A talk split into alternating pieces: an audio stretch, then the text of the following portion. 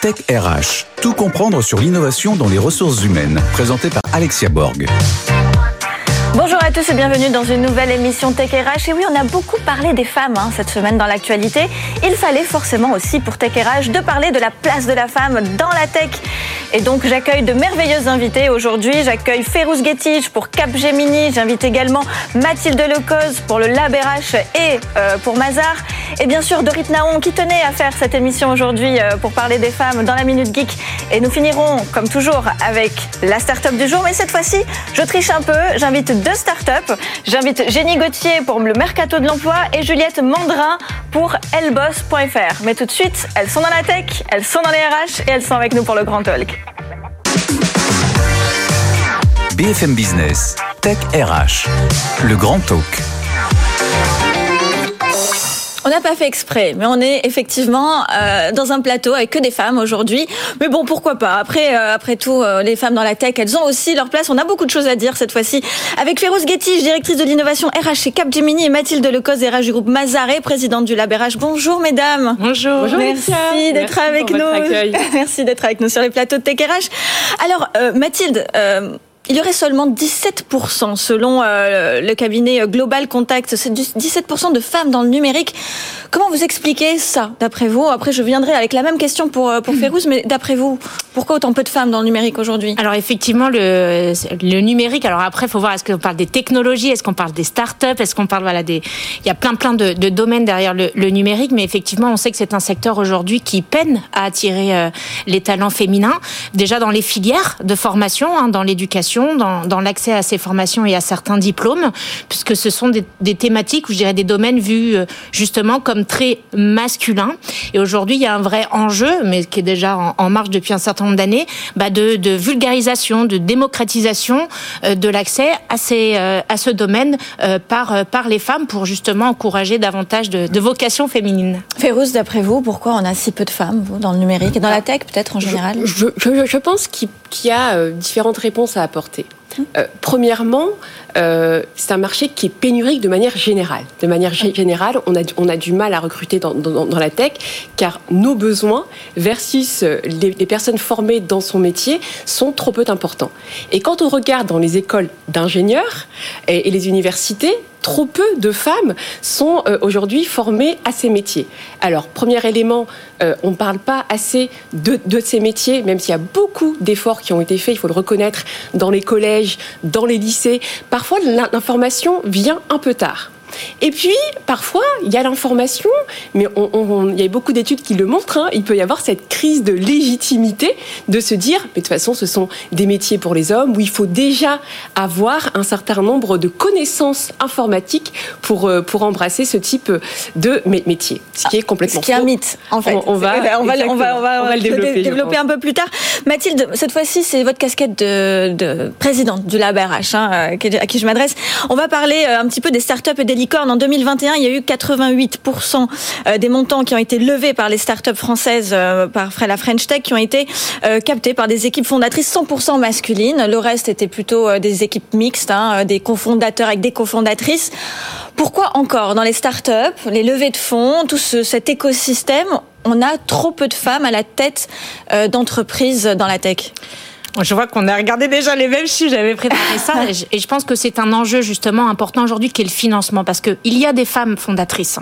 Le sujet, c'est comment on les met en visibilité, comment elles ont accès au financement pour être connues d'un plus grand public.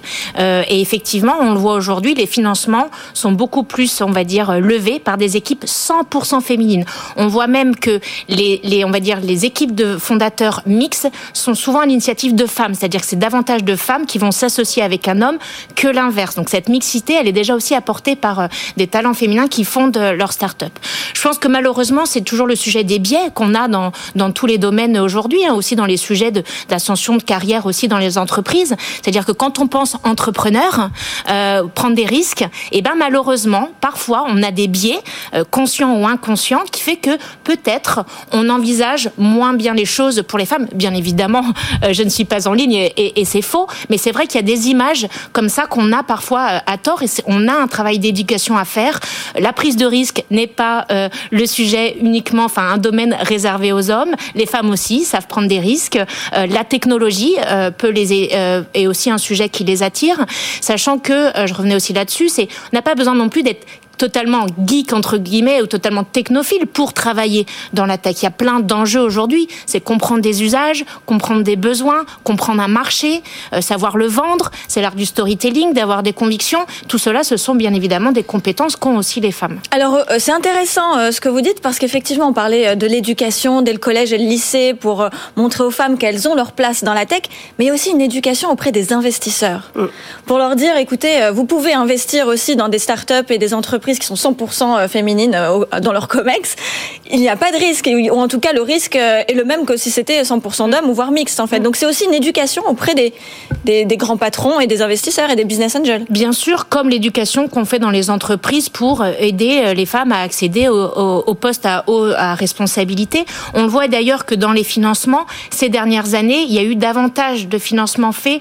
pour les équipes mixtes. Donc on voit que la prise de conscience est en train d'arriver. Mais après, on a un historique historique aussi à corriger. C'est-à-dire que malheureusement, ça fait déjà des années que les hommes ont levé des fonds et donc les femmes doivent aujourd'hui rattraper l'écart. Prochain challenge. L'année prochaine, on parlera avec un autre chiffre, je l'espère. En attendant, pour euh, donner envie à certaines femmes d'aller plus vers le numérique, de découvrir des métiers, de susciter de nouvelles vocations, vous avez fait quelque chose d'assez extraordinaire, euh, euh justement chez Capgemini. Alors, vous avez fait appel au dispositif POEI, hein, qui veut dire, euh, je, le rappelle, c'est préparation opérationnelle de l'emploi individuel, hein, c'est bien ça. Oui, voilà. Donc je vais quand même lui mes fiches. Hein. non, non, mais en fait, le, dispositif est, assez connu euh, des RH, mais j'aimerais bien, euh, parce que ceux qui nous regardent et qui nous écoutent n'ont pas forcément tout en tête et, et, ils sont ici pour apprendre de nouvelles choses. Rapidement, qu'est-ce que, en quoi consiste ce dispositif? Alors en fait, comme, comme vous le disiez tout, tout à l'heure, on, a un marché où il y a très très peu de femmes. Soit on se contentait de, de, de dire chez Capgemini, eh bien il y a euh, très peu de femmes qui sortent des écoles d'ingénieurs et, universités avec euh, euh, un diplôme dans le métier du numérique. Donc ce n'était pas notre faute il n'y a pas de femmes, on les recrute pas. Soit on se disait, mais comment on peut attirer les, femmes dans cet univers du numérique? Et effectivement, on a utilisé le dispositif POI, qui est un dispositif de Pôle Emploi, qui permet de financer des formations et ensuite, une fois cette formation effectuée, nous, nous euh, recrutons en CDI ces femmes et ces hommes. Et, un point, parce qu'on parlait justement des biais, on parlait euh, justement euh, du, fait qu'il bah, y a des choses, il y a des légitimités plus naturelles chez les hommes que chez les femmes. Et ce qui a été très surprenant quand avec mes équipes, on a mis une annonce autour de la reconversion professionnelle, bien nous avons eu exclusivement des réponses d'hommes. Ah. Aucune femme n'avait postulé. Donc, même si on proposait cette reconversion professionnelle, avec un financement, avec un CDI à la clé, les femmes ne postulaient pas. Donc, on a dû, avec euh, mes équipes, euh, aller chercher ces femmes sur les réseaux sociaux. Avez fait ah, sur les réseaux sociaux. Exactement. On, a, on a ciblé, par exemple, des femmes qui ont euh, des masters en chimie, en biologie. Et là, les marchés sont, sont les débouchés sont, sont peu nombreux, et nous, au contraire, on avait plein de débouchés, mais pas ces talents. Donc on les a chassés, si on peut dire, dans le jargon du recrutement, et on a essayé de les convaincre de, venir nous rencontrer pour expliquer les métiers du numérique. Et quand on leur posait la, question, certaines nous disaient, bah si, j'ai bien reçu cette annonce euh, par Pôle Emploi, et pourquoi vous n'avez pas postulé? Ah bah parce que je me suis dit que ce n'est pas pour moi, parce que je me suis dit qu'il fallait des compétences que je, n'avais pas. Des compétences masculines, peut-être Non, mais des, des, compétences, euh, en tout cas, on estime, parce que on, sait, on sait bien, euh, les femmes, il faut qu'on ait 20 sur 20 pour ah, postuler un, un, poste. Donc, euh, quand il s'agit de, de, reconversion, c'est exacerbé. Mais une fois qu'elles rentraient dans le processus de formation, elles vont jusqu'au bout. Et ensuite, elles ont des, carrières brillantes chez Capgemini. On a à peu près euh, formé, on a commencé en 2016, et, donc on a le recul pour, pour dire ça a été une réussite ou non. Et là, en l'occurrence, on a formé près de 200 femmes à travers ce, dispositif, et elles ont eu des, carrières euh, brillantes. Je pense notamment, pour un exemple concret à ceux qui nous écoutent, euh, je pense à Sarah, qui, a un doctorat en chimie des polymères, et qui avait des emplois qui étaient très éloignés de son, de, son cœur de, de, de métier, et donc qui nous a rejoint à travers une POI. Elle a été ingénieure cloud DevOps en premier temps et très vite, elle a pris une responsabilité en devenant bid manager. Alors, dans notre jargon, le bid manager, c'est lui qui va répondre à des appels d'offres et parfois à des millions d'euros. Donc, euh, donc, on voit qu'on peut avoir une ascension. Alors, euh, ça, c'est intéressant parce que non seulement vous faites rentrer les femmes dans la tech, mais il y a aussi la question de l'ascension sociale. Et ça, c'est un vrai sujet, d'ailleurs, qui concerne toutes les entreprises, tech ou pas.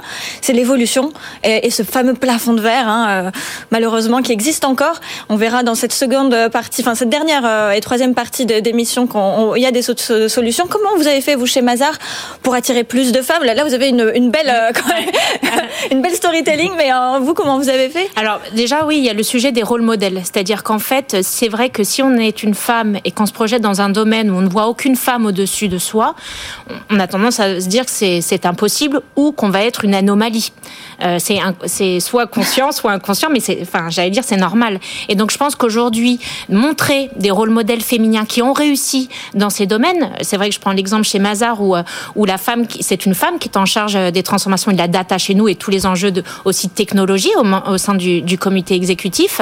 Bah voilà, c'est aussi un bon moyen d'attirer des jeunes femmes en disant regardez, ça n'est pas un domaine réservé exclusivement aux hommes, on peut aller très loin et voilà. Et donc je pense qu'effectivement il y a mettre en visibilité des rôles modèles et après accompagner tout au long du parcours. Parce que encore une fois c'est pas non plus facile. On a beau les recruter les accompagner en termes de formation et eh bien parfois euh, évoluer dans un environnement on va dire majoritairement masculin ben, on n'a pas toujours les mêmes façons de communiquer les mêmes voilà schémas de, de pensée. Et c'est ça qui est bon aussi dans la diversité. Et pour ça qu'on croit en la mixité.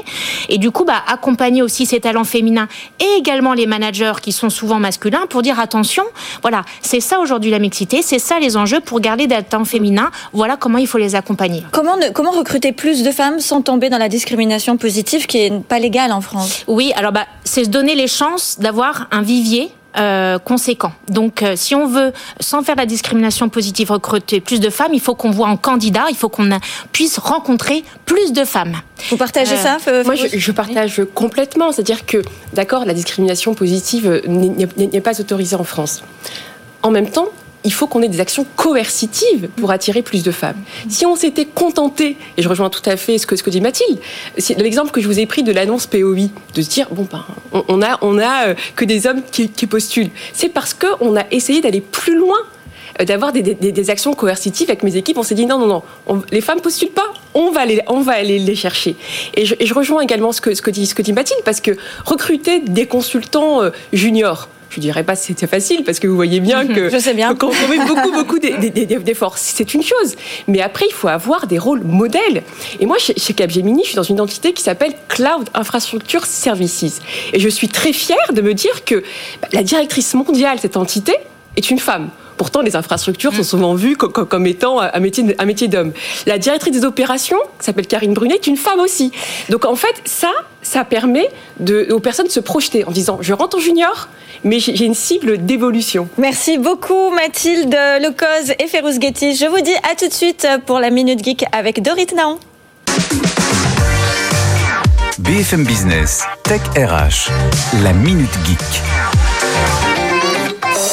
Et c'est parti pour la Minute Geek avec Dorit Taon. Bonjour Dorit. Bonjour Alexia, comment ça va euh, bah, Moi je vais bien, mais je suis hyper curieuse de savoir ce petit livre qui me rappelle quelque chose vaguement. Oui, alors moi aujourd'hui j'ai apporté un livre de Trouver Charlie. Donc, où est Charlie Parce que pour moi c'est aussi dur de trouver Charlie que de trouver des femmes en 2022 dans la tech. Ah, d'accord, c'est pas mal ça. où sont les femmes donc Où, sont les femmes Comme dit la chanson, c'est la grande question. Alors moi je vais vous donner mon avis sur euh, justement la, la faible représentation des femmes aujourd'hui dans la tech. Alors pour moi, il y a une part de responsabilité des parents. Euh, ils conditionnent en fait leurs enfants dans les études. Alors, je vais illustrer ça par une étude d'Epitech euh, sur la féminisation dans les métiers du numérique. D'accord. Et puis, alors tous les chiffres que je vais vous, euh, vous donner sont justement de cette étude-là. D'accord. il se trouve qu'en fait, 33% des parents encouragent leurs filles à s'orienter vers les métiers du numérique. Et à côté de ça, il y a 61% des, des parents qui encouragent leurs garçons à s'orienter dans les métiers du numérique. Donc on peut voir qu'il y a un écart quand même qui est assez, euh, assez impressionnant. Alors Comment on peut expliquer ça? On peut expliquer ça par un mécanisme de protection des parents. Euh, en fait, ils sont sûrs que leur fille va être euh, défavorisée, euh, désavantagée par rapport à un homme une fois en poste, que ça soit sur le processus de recrutement, sur le salaire, sur les opportunités d'évolution. D'accord, c'est-à-dire que les parents eux-mêmes ont cette idée que, que, la, que les- la, la fille, leur, fille- leurs enfants, euh, filles, en tout cas femmes, puissent être en, en désavantage. Oui, c'est ça. Ils ont cette idée euh, préconçue-là, donc cette peur. Peut comprendre qu'ils veuillent protéger leurs enfants. Euh, en fait, finalement, ce qu'on peut penser, c'est qu'il y a de l'espoir, parce que la même étude Epitech euh, montre que 97% des parents euh, disent que la diversité dans la tech est indispensable. Ah. Il y a de l'espoir. Donc ça évolue, ça progresse un petit peu. Ça évolue, mais il y a quelque chose d'assez paradoxal euh, qu'on peut constater, c'est qu'à côté de ça, les parents donc veulent de la diversité, on l'a bien compris, 97%, mais en même temps, ils influencent majorita- majoritairement les filles pour euh, du coup euh, ne pas faire d'études de tech. Ok. Alors quelle solution? Alors, quelle solution? Euh, Moi, je vais vous parler aujourd'hui euh, de l'explosion du no-code. Alors, qu'est-ce que le no-code? Le no-code, c'est le fait de créer un produit numérique construit et fonctionnel sans avoir à coder. D'accord. Pour moi, c'est plus facile Ouais, de faire. c'est- euh, C'est voilà. quoi? Ça veut dire qu'on peut faire des, des sites internet, des applications mobiles sans avoir à passer par tout un, un cursus de formation euh, de développeurs, C'est ça, exactement. C'est beaucoup plus simplifié en fait. Et euh, il y a des outils pour ça, notamment la plateforme Bubble qui est en pleine explosion. Euh, et euh, voilà, il faut savoir que toutes les PME, toutes les TPE recherchent de la main d'œuvre dans le no-code et la tendance, elle va encore plus s'accélérer en 2022. Euh, Il y a notamment un site qui s'appelle Siècle Digital qui prédit l'explosion des dans la tech grâce au no-code. Ils décrivent même le no-code comme le futur des métiers du digital tout court. Waouh Donc, ah, c'est- une super bonne nouvelle, euh, Dorit, ce que vous nous Plutôt. dites. Ah, C'est hyper optimiste, moi j'adore. Oui, c'est plutôt très optimiste. Donc finalement, mon message de fin, il va, il va tout simplement être pour les femmes. euh, Il n'y a aucun secteur d'activité euh, qui est dédié aux hommes ou aux femmes. Euh, voilà, il y a des femmes qui sont très inspirantes, comme Florence Trouche, qui est directrice commerciale de Facebook France, ou vous, Alexia. Voilà, vous êtes dans Oh, bah, la tech. merci, oui. Écoutez, je, je fais au mieux, effectivement. Et, et finalement, en fait, la présence de tous ces modèles féminins dans la tech sur les plateaux télé, ça va permettre à plein de petites filles euh, de se dire, bah, moi aussi, je veux faire ça plus tard.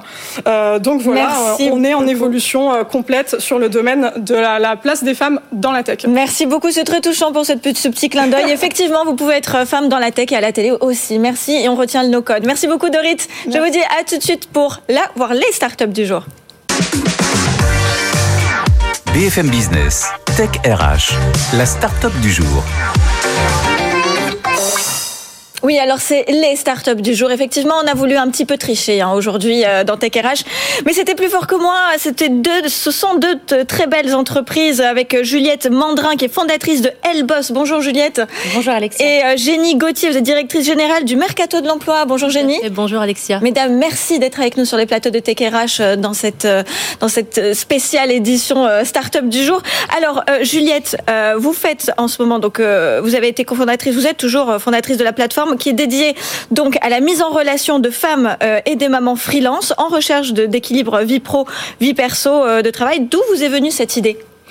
Alors cette idée, en fait, elle vient euh, déjà de de données chiffrées en fait. Vous parliez tout à l'heure des licornes, euh, une seule femme cofondatrice sur 26, Ah oui donc on a encore du travail à faire pour euh, la mixité. Il y a aussi des constats euh, réels, hein, 29% des femmes qui sont à temps partiel contre 8% des hommes. Euh, ça c'était en 2020, 43% des femmes qui souhaitent changer de rythme de travail après euh, le premier confinement.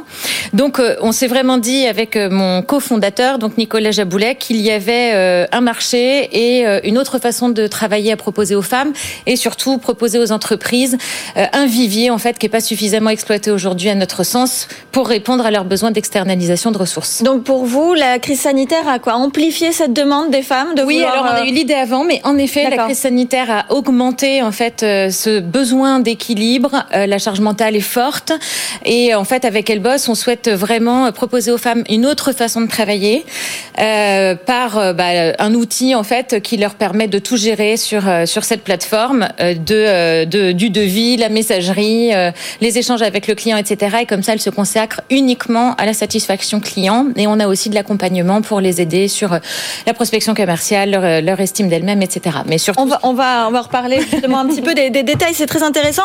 Ginny, vous, vous êtes le premier réseau national de consultants indépendants en recrutement et vous avez 72% des femmes à votre actif dans votre dans votre vivier, on va dire. Comment ça se passe? Alors déjà, vous recrutez des indépendants ou vous recrutez en CDI chez vous? Ou c'est un, un, mélange des deux Expliquez-nous un peu Alors plus. Alors on fait les deux. Ah. Effectivement, on a un réseau de recruteurs indépendants, donc on, on cherche à démocratiser ce métier de recruteur indépendant, des personnes qui ont envie de faire ce métier-là. Aujourd'hui, il y a une vraie opportunité de marché. Euh, si c'est pas le premier pain point des entreprises de recruter, euh, c'est l'un des principaux. Euh, donc il y a un besoin marché qui est très fort partout en France, quelle ah oui. soit la taille des entreprises. Avec la guerre des talents aujourd'hui, on a besoin de recruteurs. La guerre, c'est de trouver le, c'est trouver le candidat. Donc quand ils rejoignent le réseau, c'est des personnes qui sont en reconversion professionnelle mmh. qui ont envie d'entreprendre et qui ont envie d'avoir un cadre pour entreprendre. Donc nous au mercato, on va leur apporter ce cadre tout en restant chef d'entreprise, de leur apporter des outils, des process. Et derrière, eux, sur leur territoire, ils vont accompagner les entreprises qui ont des besoins en recrutement bah, plutôt de, de salariés, de CDI, de CDD, euh, les, les accompagner pour leur trouver ce fameux bon candidat. Comment ça se fait qu'il y ait 72% des femmes? Est-ce que c'est parce que c'est un secteur féminisé justement euh, et que... Je crois qu'il y a un peu de ça. C'est quand même un métier mm. qui euh, plaît particulièrement aux femmes, ce, ce, métier de recruteur, ce métier plus largement de RH. C'est un métier euh, qui allie beaucoup de qualités humaines, euh, la passion du terrain, le, côté écoute, relationnel qui est très fort. Euh, il y a aussi un impact sociétal qui est fort sur ce métier-là, puisqu'on va toucher à l'emploi, on va accompagner des, personnes à trouver un emploi. Donc oui, ça, doit ça doit faire partie des facteurs. Alors une question pour toutes les deux justement. La plupart de on va dire des, des femmes ou voire des hommes, hein, parce qu'il n'y a pas que des femmes euh, dans le mercato de l'emploi. Est-ce qu'ils travaillent tous en télétravail ou est-ce qu'ils préfèrent être chez le client? C'est quoi la tendance aujourd'hui, au moment où on parle? C'est plutôt le télétravail Alors nous, euh, on fait les deux en fait. Hein. Donc euh, le télétravail, bien sûr, est un atout aujourd'hui hein, pour mmh. justement plus de flexibilité. Ça permet aussi bah, de pas être forcément sur le même territoire que l'entreprise. Mais euh, eh bien, nos elles bosseuses peuvent aussi se rendre en entreprise. C'est vraiment du sur-mesure et, et qui pareil. Je partage ce que dit Juliette. Après, nous, c'est vrai que le métier, ils ont une partie back-office qu'ils font euh, chez eux. De plus en plus, on voit cette tendance où ils vont prendre des bureaux. Ah. Euh, et euh, en revanche, une grande partie de leur, leur job, c'est d'aller dans les entreprises, c'est d'aller rencontrer les candidats. Donc, c'est mm. d'être sur le terrain. Donc, on, je partage, on voit vraiment les deux. Oui, c'est très mixte. Pourquoi les, les femmes ont plus besoin que les hommes d'être accompagnés vers l'entrepreneuriat? Selon vous? Alors, je pense que, comme euh, vous le disiez tout à l'heure dans la première partie de l'émission, il y a une problématique de biais. Euh, il faut aussi que les femmes osent et on les aide aussi euh, par les accompagnements, aussi bien chez Elboss que je pense à un incubateur dont je fais partie qui s'appelle Willa, par exemple, à travailler sur l'estime de soi, à être ambitieuse et à aller plus loin sur sa posture entrepreneuriale. Donc, d'après vous, c'est plutôt un, un alors peut-être pas un manque d'ambition, mais peut-être un manque de, de, de se dire qu'on peut être, on a le droit d'être ambitieuse. Exactement. Et euh, on a le droit, nous aussi, euh, d'avoir euh, bah, une carrière dans l'entrepreneuriat, chose qui peut-être, avec, avec les biais hein, qu'on on, a évoqué en première partie d'émission, ne sont pas forcément innés chez les femmes. Donc vous, vous, vous faites un petit peu cette culture, ce, ce, développement personnel au final, un petit peu. Oui, oui, on les accompagne tout à fait sur ce sujet. Après, on les encourage aussi à valoriser toutes leurs expériences. Chez Elboss, il y a pas, c'est pas un CV, c'est un profil. Donc ah. c'est hyper important. Moi-même, j'ai un profil complètement atypique euh, où j'ai euh, arrêté de travailler, j'ai fait de l'associatif, j'ai été freelance, salarié, voilà. Et donc, euh, si on présente un CV, mon CV aujourd'hui, on pourrait se dire bon, c'est un, petit peu chaotique entre guillemets. Et en même temps, j'ai tellement d'expérience à mettre à valoriser que j'encourage toutes les femmes en fait à faire la même chose et à valoriser toutes leurs expériences familiales, associatives, euh, professionnelles, sportives. Voilà. Jenny, comment vous faites pour recruter des recruteurs? Parce que c'est un vrai sujet, ça aussi. Ça c'est un sujet dans un sujet. Mais recruter des recruteurs, c'est quels sont vos arguments? C'est très difficile en ce moment. Oui, alors on se ferme aucune opportunité. Euh, je crois qu'il faut. Euh, c'est là où on va beaucoup s'appuyer sur le digital. C'est une vraie force du digital d'aller donner de la visibilité euh, à ce qu'on fait, à notre marque Mercato de l'emploi, à, à, notre opportunité, à ce nouveau métier qu'on a créé. Donc on va beaucoup utiliser le digital pour donner de la visibilité à ça. Et puis on va après derrière utiliser plein d'autres leviers de, de, sourcing. On fait des, des webinaires par exemple régulièrement pour présenter le métier. On va sur le terrain aussi. On organise des after work pour présenter le métier. Donc on, on allie encore une fois le terrain, le digital pour aller euh, donner envie à, à d'autres personnes de découvrir ce métier et de le faire. Mm. Alors chez Elboss, vous aviez dit, alors peut-être c'est la même chose hein, au mercato de l'emploi, vous avez dit que vous accompagnez donc les, les femmes à entreprendre, mais aussi surtout l'aspect logistique, bureaucratique, facturation.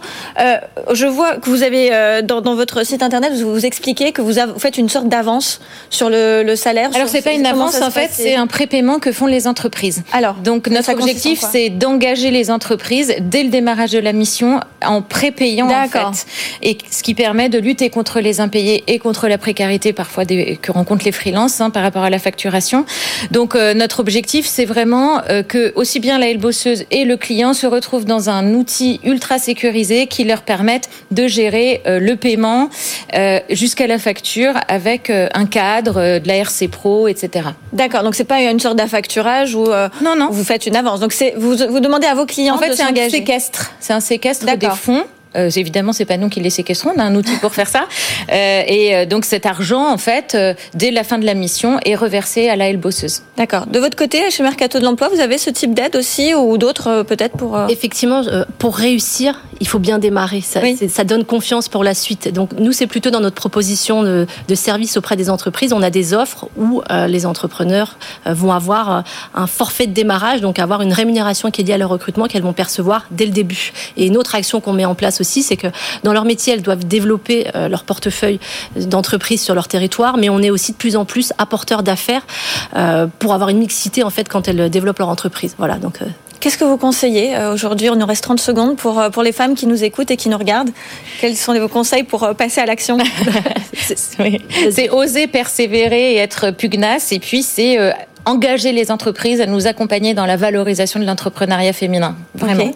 De croire en elles et de beaucoup regarder autour d'elles. Il y a beaucoup de femmes aujourd'hui qui entreprennent, qui agissent. Et euh, je trouve que le, moi, je m'inspire beaucoup de femmes qui, qui réussissent et, et, ça, et ça m'aide beaucoup et de pas être seule, de pas être isolée ouais. et, voilà, d'avoir des mentors. Ouais. Merci infiniment, mesdames. Merci, Merci. d'être avec nous et d'être restées jusqu'à la fin de Tech RH. Je vous dis à la semaine prochaine pour une nouvelle émission. BFM Business, Tech RH.